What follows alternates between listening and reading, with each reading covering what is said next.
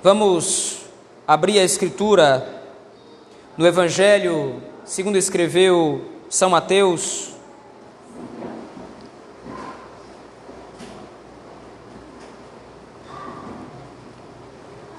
Evangelho segundo escreveu Mateus,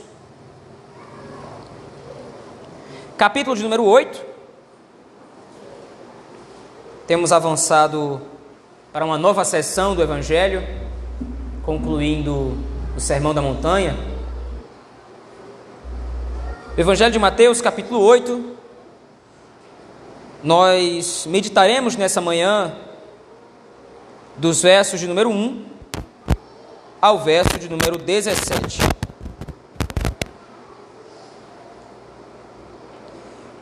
Mateus 8, do 1 ao 17, assim nos diz o texto sagrado. Ora, descendo ele do monte, grandes multidões o seguiram. E eis que um leproso, tendo se aproximado, adorou, dizendo: Senhor, se quiseres, podes purificar-me.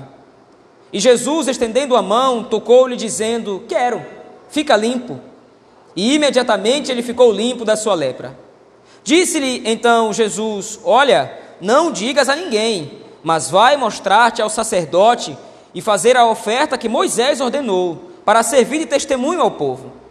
Tendo Jesus entrado em Cafarnaum, apresentou-se-lhe um centurião, implorando: Senhor, o meu criado jaz em casa, de cama, paralítico, sofrendo horrivelmente. Jesus lhe disse: Eu irei curá-lo. Mas o centurião respondeu: Senhor, não sou digno de que entres em minha casa, mas apenas manda com uma palavra e o meu rapaz será curado. Pois também eu sou homem sujeito à autoridade, tenho soldados às minhas ordens, e digo a este: vai, e ele vai, e a outro: vem, e ele vem, e ao meu servo: faze isto, e ele o faz. Ouvindo isto, admirou-se Jesus e disse aos que o seguiam: Em verdade vos afirmo que nem mesmo em Israel achei fé como esta. Digo-vos que muitos virão do Oriente e do Ocidente e tomarão lugares à mesa com Abraão, Isaque e Jacó no reino dos céus. Ao passo que os filhos do reino serão lançados para fora, nas trevas. Ali haverá choro e ranger de dentes. Então disse Jesus ao centurião: Vai-te, e seja feito conforme a tua fé. E naquela mesma hora, o servo foi curado. Tendo Jesus chegado à casa de Pedro, viu a sogra deste acamada e ardendo em febre. Mas Jesus tomou-a pela mão e a febre a deixou. Ela se levantou e passou a servi-lo. Chegada a tarde, trouxeram-lhe muitos endemoniados, e ele, meramente com a palavra, expeliu os espíritos e curou todos os que estavam doentes, para que se cumprisse o que fora dito por intermédio do profeta Isaías. Ele mesmo tomou as nossas enfermidades e carregou com as nossas doenças. Amém. Vamos orar ao Senhor nosso Deus. Pai de amor e de misericórdia, te damos graças, Senhor, pela leitura da tua palavra. E nesse momento, humildemente pedimos que o Senhor nos seja favorável também agora na meditação na mesma. Que nós possamos, ó Deus, compreender o texto sagrado de maneira fiel à inspiração do teu Espírito mediante sua iluminação sobre nossas vidas. Assim nós oramos, em nome de Jesus Cristo, teu Filho. Amém. Quando nós lemos o relato do Sermão da Montanha, especialmente nos versos finais, nós temos um comentário feito pelo próprio evangelista, que está aí no versículo de número 29. O comentário de Mateus é um comentário muito fortuito, porque agora ele vai interpretar, à luz desse comentário, o capítulo de número 8, ou os relatos que se sucederam a seguir. Então, Mateus agora está preocupado em fundamentar a autoridade de Cristo. Porque se você voltar os seus olhos ao texto comigo, no verso 29 do capítulo 7, é exatamente isso que ele constata da pregação de Cristo. As multidões estavam maravilhadas da sua doutrina, porque ele as ensinava como, como quem tem autoridade e não como os escribas. A despeito de todo o Sermão da Montanha, que demonstra claramente que o reino dos céus havia chegado, de maneira diferente do que estavam pregando os escribas e fariseus, no final do Sermão da Montanha, Mateus enfatiza exatamente isso. A pregação de Cristo tem caráter diferente. E qual é a diferença da pregação de Cristo? É uma pregação com autoridade genuína. Mas então, agora, para autenticar essa autoridade, Mateus está expondo no seu evangelho para os seus ouvintes e os seus leitores em que se baseava a autoridade de Cristo. Por que, que, a pregação de Cristo é realmente tão diferente da dos escribas e fariseus? Além, é claro, de se basear no teor da mensagem. A pregação dos fariseus, a pregação dos escribas era uma pregação legalista, hipócrita, fingida, errônea. Na verdade, os, falsos, os fariseus eram falsos profetas, como nós vimos no final também do capítulo de número 7, que o Senhor Jesus Cristo exorta os discípulos a terem cuidado com eles. Mas a autoridade de Cristo agora ela vai ser reafirmada por Mateus através de algumas curas ou de alguns sinais que subsidiam essa autoridade. Existem pelo menos aqui três sinais evidentes que são listados por Mateus para resumir e sintetizar essa autoridade de Cristo. O primeiro deles está aí nos versos de 1 a 4. Esse milagre, ele é especial e ele foi arranjado por Mateus no começo da narrativa, porque é exatamente esse milagre que vai dar o tom de todos os outros. É esse milagre que Cristo realiza aqui que vai interpretar o que está acontecendo a seguir. Veja, Assim que o Senhor Jesus Cristo então encerra o seu sermão e desce da montanha, ou desce do monte, o versículo 2, o versículo 2 diz que um leproso, tendo se aproximado, adorou. Como nós vimos no sermão de Marcos, no capítulo 5, por ocasião, por exemplo, da mulher do fluxo de sangue, qualquer impureza na nação de Israel era tratado com distanciamento. Então, se alguém estava impuro com algum tipo de fluxo sanguíneo, algum tipo de impureza, especificamente no caso da lepra, deveria, em primeiro lugar, se afastar do restante do povo. E deveria manter-se afastado por sete dias, até que todo o procedimento sacerdotal de inspeção daquela enfermidade fosse realizado para a prevenção tanto dele quanto do restante do povo. Mas, interessantemente, esse leproso, ao invés de manter-se afastado de Cristo, ao invés de manter-se afastado das multidões, como declarava que deveria acontecer a lei de Moisés, ele se aproxima de Cristo. Ele faz aquilo que é uma contradição, ele faz aquilo que é proibido fazer. Qual é o ponto em questão? Por que, que ele faz isso? Ele se aproxima de Cristo motivado pela fé que foi gerada em seu coração ao ouvir a fama do Senhor Jesus Cristo. Tendo ouvido que o evangelho do reino havia chegado, Tendo ouvido que Cristo estava pregando, então o leproso ouve essa pregação, ouve a fama de Cristo e vai ao seu encontro. Mas veja, quando ele parte para junto de Cristo, ou quando ele se aproxima de Cristo, ele não se aproxima de qualquer forma. Veja o texto. Eis que o leproso, tendo se aproximado, adorou, dizendo: Senhor, se quiseres, podes purificar-me. É interessante como Mateus reorganiza essa narrativa, porque, em primeiro lugar, Mateus faz questão de dizer que o leproso adorou Jesus. Veja, para o judeu, a adoração ela está restrita somente a Deus. Você pode contemplar a natureza, você pode contemplar a criação, se alegrar em Deus por ter feito obras grandiosas, como nós vemos, por exemplo, no Salmo 19, as maravilhas da criação de Deus, mas a adoração é um recurso exclusivo que só deve ser prestado a Deus. Então agora quando o sacerdote, quando o leproso se aproxima de Cristo, ele já se aproxima com a noção de que Cristo é o filho de Deus.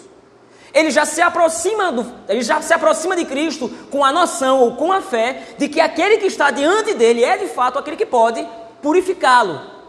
E veja, nós vamos ver isso mais adiante no final da narrativa, as enfermidades listadas por Mateus nesse capítulo, elas apontam para algo muito maior do que simplesmente a enfermidade do corpo. O que Cristo está preocupado em resolver não é somente a circunstância física desse indivíduo, mas ele está preocupado em sanar o seu problema espiritual. A purificação que Cristo propõe e que o leproso requer de Cristo não é somente a purificação da sua lepra em si, mesmo que o veículo usado, o instrumento usado da fé desse leproso tenha sido a sua doença. Mas o ponto em questão é ele deseja a purificação. E Cristo vai proporcionar muito mais do que a purificação da sua doença. Vai proporcionar para ele o perdão dos pecados. Veja a continuação. Tendo se aproximado, adorou, dizendo: Senhor, se quiseres, podes purificar-me. E Jesus, estendendo a mão, tocou-lhe, dizendo: Quero, fica limpo. E imediatamente ele ficou limpo da sua lepra. A partir de então, agora, Mateus vai registrar uma advertência feita por Cristo, uma advertência muito específica. O Senhor Jesus Cristo exorta o leproso a não testemunhar a ninguém o milagre, mas ele deve ir ao sacerdote e fazer a oferta, conforme as palavras de Cristo, conforme ordenou Moisés. Veja, lendo esse texto abruptamente ou rapidamente, alguém poderia dizer: bom, por que, que Cristo não quer divulgar o milagre? Por que, que Cristo não quer que ninguém saiba do que aconteceu? O ponto não é esse. Cristo não está buscando aqui sigilo. O que ele está preocupado aqui é que fama é que vai percorrer Jerusalém a partir desses milagres. O Senhor Jesus Cristo não quer ser reconhecido como milagreiro. O Senhor Jesus Cristo não quer ser reconhecido como um curandeiro. A preocupação de Cristo é fazer com que as pessoas entendam quem Ele é então, se o milagre fosse publicado, se o milagre fosse espalhado, o relato do milagre fosse simplesmente divulgado descuidadamente, as pessoas poderiam ter uma outra imagem de Cristo que não condiz com a realidade de quem Ele é. Então, o Senhor Jesus Cristo agora diz: vá, se mostre ao sacerdote como ordena a lei de Moisés. Qual é o ponto? Quem testifica de Cristo aqui é a lei de Moisés. Não pode haver diferença entre a lei de Moisés, o testemunho da Escritura e aquilo que o Senhor Jesus Cristo realiza. Cristo aqui quer ser reconhecido como Messias enviado da parte do Pai para curar e purificar as enfermidades do povo. Ele não quer ser reconhecido, como disse antes, ele não quer simplesmente ser reconhecido como alguém que realiza milagres. Ele não quer ser reconhecido como alguém que sai por aí fazendo sinais e prodígios. Cristo precisa ser reconhecido através do testemunho da Escritura. Veja, essa é a preocupação de Mateus, se você se lembrar bem, essa é a preocupação de Mateus desde o capítulo 1. Como é que inicia o Evangelho de Mateus? O Evangelho de Mateus se inicia com uma genealogia. Uma genealogia que tem dois personagens específicos lá na genealogia: Abraão e Davi. Cristo é o descendente prometido a Abraão e Cristo é o rei prometido da linhagem de Davi. Então a intenção de Mateus é declarar que Cristo é o cumprimento de todas as profecias do Antigo Testamento. Mateus agora está relembrando seus leitores, está relembrando a igreja do Senhor que está lendo esse relato de quem Cristo é e como a identidade de Cristo está intrinsecamente relacionada ao Antigo Testamento. Não temos como entender quem é Cristo não temos como apreender a sua identidade, não temos como servi-lo de maneira aceitável, sem entender quem é Cristo a partir de todo o relato e testemunho do Antigo Testamento. Porque foi no Antigo Testamento que foi profetizado sobre o Messias. Foi no Antigo Testamento que foi profetizado que ele levaria sobre si as nossas enfermidades, que é o que Mateus vai argumentar no final da narrativa. Toda essa passagem, do verso 1 ao verso 17, se encerra com uma profecia de Isaías.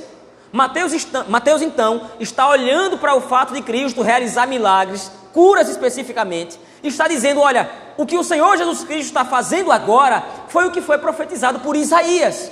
Ele é o servo do Senhor que veio para carregar sobre si as nossas enfermidades. Ele é o servo do Senhor que veio para carregar sobre si as nossas doenças. Mas veja, a narrativa de Mateus ela vai evoluindo. A segunda cura que o Senhor Jesus Cristo realiza então agora é a de um centurião. Veja, a caracterização dos personagens aqui é importantíssima para nós entendermos o texto. Em primeiro lugar, você tem um leproso, mas ele era judeu, ele era nativo da nação de Israel. Mas agora você tem um centurião, um cidadão romano, um gentio. Mas veja, agora esse gentio, apesar de ele não fazer parte da nação de Israel, ele vai demonstrar a mesma fé em Cristo que o leproso. Veja aí o texto. Veja o verso 6. Após o centurião ter se apresentado para Cristo, ele diz: Senhor, o meu criado jaz em casa, de cama, paralítico, sofrendo horrivelmente. Jesus lhe disse: Ponto, eu vou curá-lo. Você está me pedindo para curar alguém e eu vou de pronto fazê-lo. Só que aí então agora o centurião demonstra a razão da sua fé. Veja, por que foi que o leproso procurou a Cristo? Porque ele enxergou, ele enxergou em Cristo o testemunho do Antigo Testamento. Por que foi que o leproso foi até Cristo? Porque ele estava motivado pela sua fé, reconhecendo que Cristo era aquele que poderia purificá-lo. Por que é que o centurião agora ele está se dirigindo a Cristo? Porque ele reconhece a autoridade de Cristo. Veja aí o verso 8. Mas o centurião respondeu: Senhor, não sou digno de que entres em minha casa, mas apenas manda com uma palavra, e o meu rapaz será curado. Por que razão? Porque eu também sou homem sujeito à autoridade e tenho autoridade sobre outros homens. Eu digo a um dos meus soldados, vai, e ele vai, a outro vem, e ele vem. A relação de autoridade que o centurião dispunha na sua vida é usada por ele para reconhecer a autoridade de Cristo. Veja, Senhor, assim como eu tenho autoridade sobre algumas pessoas, e assim como eu estou sujeito à autoridade, eu reconheço que o Senhor tem autoridade sobre a enfermidade do meu servo. Não é simplesmente reconhecer Cristo como uma figura importante. Grandes multidões estão seguindo a Cristo, então, de repente, essa pessoa tem algum tipo de conhecimento e pode de repente me ajudar, eu vou segui-lo. Essa pessoa parece ser muito importante. Esse homem, Jesus Cristo, esse nazareno de quem falo, parece ser uma pessoa muito importante, parece ser uma figura muito importante. Não é esse o ponto do centurião aqui. Ele enxerga genuinamente quem é Cristo em termos da sua autoridade. Reconhecer a autoridade de Cristo é uma revelação dada pelo Espírito. Somente o Espírito Santo pode revelar quem é Jesus Cristo. Somente o Espírito Santo pode fazer com que o coração humano se submeta à autoridade de Cristo, reconhecendo o seu poder salvador. E é isso que o centurião faz. Por causa dessa situação, o Senhor Jesus Cristo, agora, como diz o texto, se admira, humanamente falando. E ele diz: Em verdade vos afirmo que nem mesmo em Israel achei fé como esta, ou em outras traduções, achei fé tão grande quanto esta. Mesmo entre a nação de Israel ou na nação de Israel, onde era natural que Cristo fosse reconhecido, já que foi ao povo de Israel que Deus se revelou no passado, já que foi o povo de Israel que foi contemplado com a revelação da lei, já que foi o povo de Israel que recebeu da parte do Senhor as revelações messiânicas acerca do Cordeiro de Deus que viria para tirar o pecado do mundo, era muito mais natural ou muito mais lógico esperar que o povo de Israel reconhecesse a Cristo como Senhor. O que nós sabemos que não aconteceu. Um gentio, um centurião, tem uma fé muito maior do que aqueles que eram esperados terem uma fé grande. Qual é a mensagem do Evangelho que Mateus está tentando mostrar aqui? Veja, a mensagem do Evangelho, a mensagem que ele está tentando trazer é: a salvação foi para além das portas de Jerusalém. A salvação não está confinada somente dentro dos muros de Judá, dentro dos muros de Jerusalém. O Senhor Jesus Cristo não veio somente para curar as enfermidades do seu povo Israel, a nação local. O Senhor veio para curar as enfermidades de todo aquele que deposita sua fé nele. Mais uma vez, lembre-se: Mateus está escrevendo para judeus em Roma. E por causa disso, porque eles são judeus, numa nação gentílica, eles poderiam ter dificuldade em conviver com irmãos de outra nacionalidade que criam em Cristo. Por causa disso, isso poderia gerar uma divisão na igreja. Os judeus não entendendo como é que agora o evangelho pode alcançar os gentios, eles poderiam se sentir divididos, eles poderiam se sentir receosos em conviver com irmãos de outra nacionalidade. Mas agora o que Mateus está demonstrando é: Cristo veio curar as enfermidades de todos os que são chamados pelo Espírito para reconhecerem sua autoridade como filho de Deus.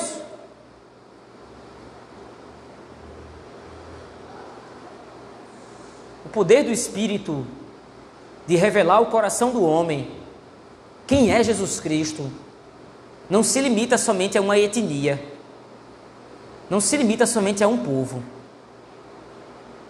A salvação, como nós vimos à luz de Gênesis, é prometida em Abraão como uma bênção que recairia sobre todas as nações da terra. Eleitos de Deus de todo povo, língua, tribo e nação reconhecem a autoridade de Cristo, e isso é provado por Mateus através desse segundo milagre. Mas há ainda um terceiro. A cura da sogra de Pedro, no verso 14 e 15. O verso 14 diz: Tendo chegado Jesus, ou tendo Jesus chegado à casa de Pedro, viu a sogra deixa acamada e ardendo em febre. Mas Jesus tomou-a pela mão e a febre a deixou. E agora Mateus faz um comentário à parte. Parece não fazer parte do texto. Parece, mais uma vez, ser um comentário desnecessário aqui. Ela se levantou e passou a servi-lo. Veja, compare esse milagre aos dois anteriores. Todos aqueles que são alvos da misericórdia de Cristo demonstram a disposição do coração para reconhecer a sua autoridade. O leproso se, se aproxima de Cristo e o adora. O centurião reconhece a autoridade de Cristo e se submete a ela. A sogra de Pedro agora é curada e passa a servi-lo. Veja, todos aqueles que são chamados ao reino demonstram a sua fé.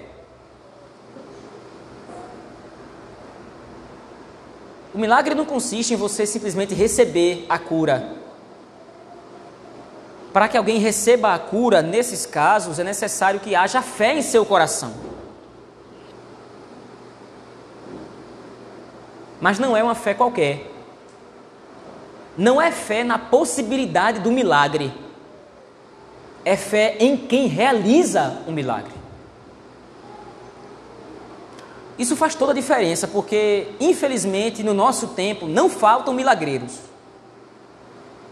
Infelizmente, no nosso tempo não faltam falsos mestres que pregam a todo instante milagres e curas e prodígios e sinais. O tempo inteiro, a cura pela cura, o milagre, venha, receba a sua vitória, receba a sua bênção. Veja, nenhuma dessas pessoas que se aproximam de Cristo estão preocupadas em manifestar a fé no sinal em si. A enfermidade é o instrumento usado aqui para manifestar a fé na pessoa de Cristo como aquele que pode purificar, no caso do leproso, naquele que tem autoridade e no caso daquele que deve ser servido, no caso da sogra de Pedro. Os três milagres apontam para uma resolução muito simples.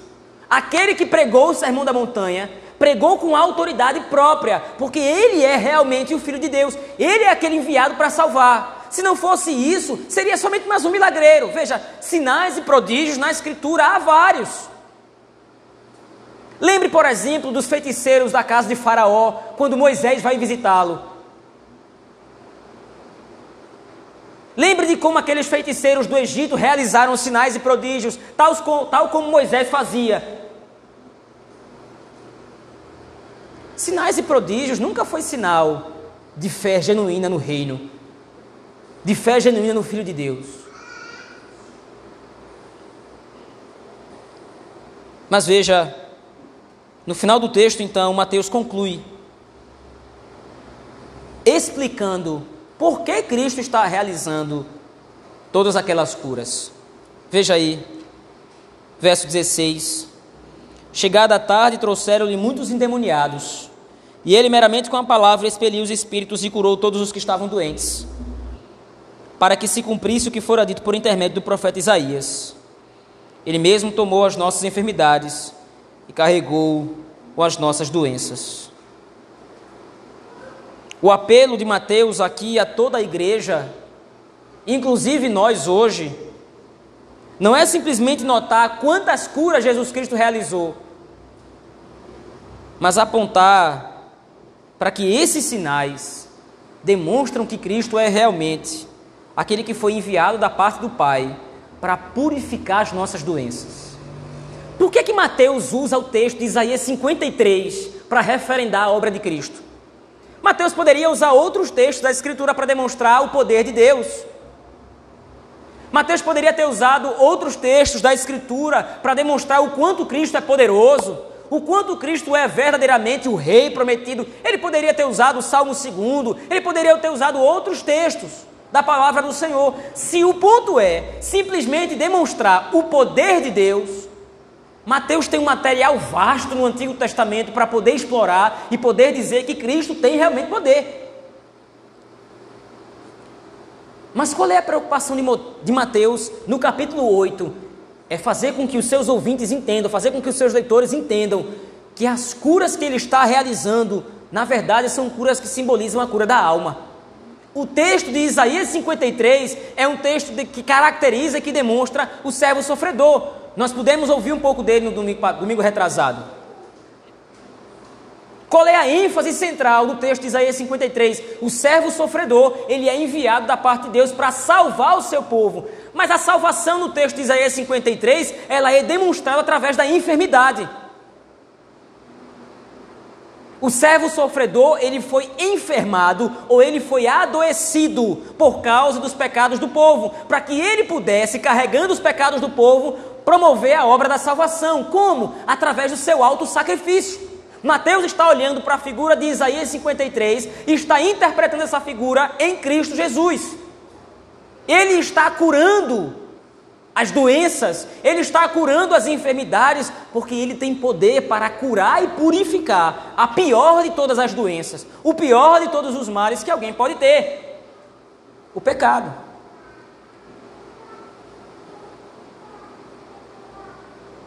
Mateus está olhando para Cristo e vendo literalmente o servo sofredor que entrega a sua vida para que possa dar vida ao povo de Deus.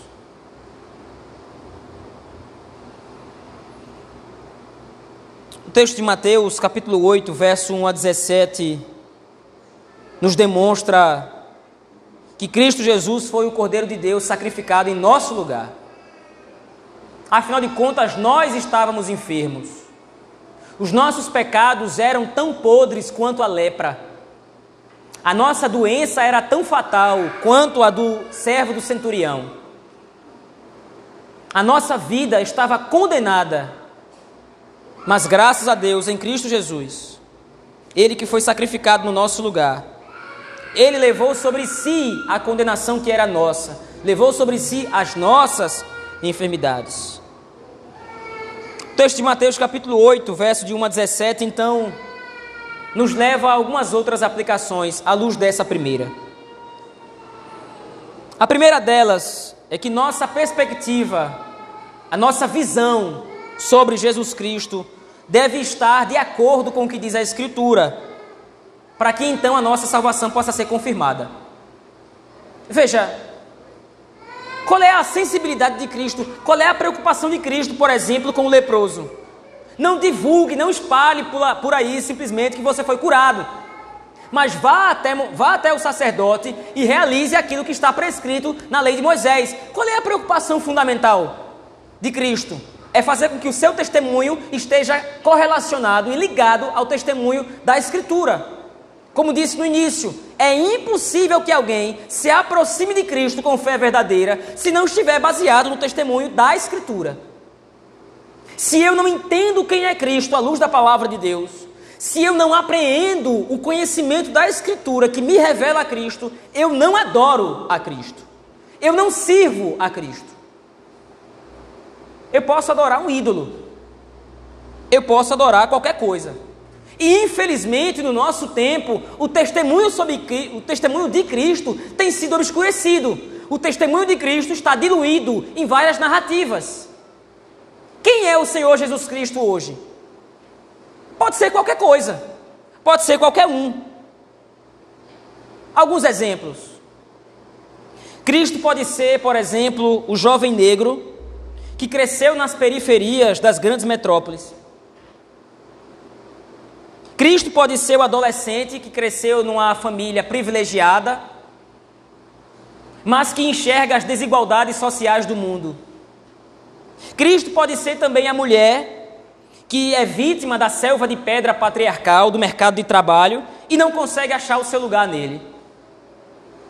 Se o testemunho da escritura ele é retirado, Cristo pode ser qualquer coisa. Se o testemunho da palavra de Deus pode ser esvaziado, pode ser diluído, Cristo pode ser qualquer um. E se Cristo pode ser qualquer um, não nos serve de absolutamente nada. Quem é Cristo? É o Filho de Deus. Quem é Cristo? Ele é o Messias prometido desde o Antigo Testamento para levar sobre si as nossas enfermidades e carregar as nossas dores.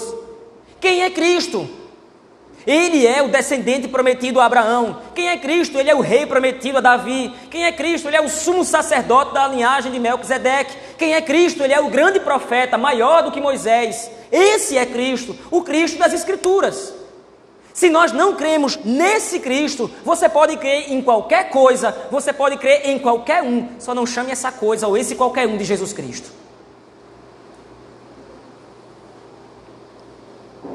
A resposta do Evangelho é clara, a resposta do Evangelho é direta. Cristo Jesus não pode ser modificado às minhas preferências. O Filho de Deus não pode estar subjugado ao meu gosto quanto ao que ele é ou quanto ao que ele deve ser. Cristo Jesus tem uma identidade própria determinada à luz da Escritura. E todo aquele que diz professar a fé nele deve estar submisso à Escritura Sagrada como testemunho fiel acerca de Cristo para a salvação. O segundo aspecto, ou a segunda aplicação, como claramente o texto nos mostra, é que Jesus Cristo é o servo do Senhor enviado para curar as enfermidades do seu povo. O sangue de Cristo nos purifica de todo pecado. O sangue de Cristo limpa o nosso coração das nossas enfermidades. Por mais que nós venhamos a convalescer doenças nesse mundo, como por exemplo nós oramos aqui em favor dos nossos irmãos que estão doentes, essas doenças nunca serão fatais ao ponto de nos arrancar dos braços de Deus. Por mais que nós venhamos a sentir o desconforto das enfermidades nesse mundo, e por mais que algumas vezes essas enfermidades e doenças vitimem o povo de Deus nunca poderão arrancar a salvação. O que essas doenças e enfermidades fazem é lutar inutilmente contra aquele que já nos purificou delas. Nós podemos morrer nesse mundo com algumas enfermidades, mas a morte será temporária. Porque aquele que já nos purificou dos nossos pecados, aquele que já levou sobre si as nossas doenças, nos deu vida eterna. Aqui nós concluímos, meus irmãos, dizendo que em Cristo Jesus, o servo sofredor, nós somos revigorados, nós somos curados das nossas doenças e das nossas mazelas, para que nós possamos viver como um povo santificado diante de Deus.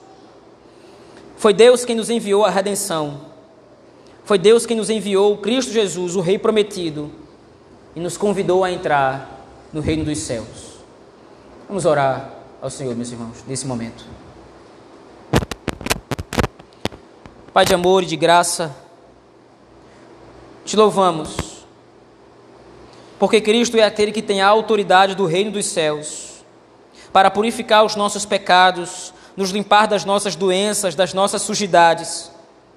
Obrigado, Senhor, porque o Senhor nos lembrou que Cristo já nos purificou de todas as enfermidades. Obrigado porque o Senhor nos lembrou que a fé que nós temos, ela não é uma fé baseada em invencionice humana. A fé que nós temos está baseada no testemunho da Escritura, que por sua vez dá testemunho de Cristo, o Filho de Deus. Obrigado por isso, Senhor. Oramos assim no nome de Jesus Cristo, teu Filho, pelo poder do Espírito Santo, a Deus o Pai. Amém.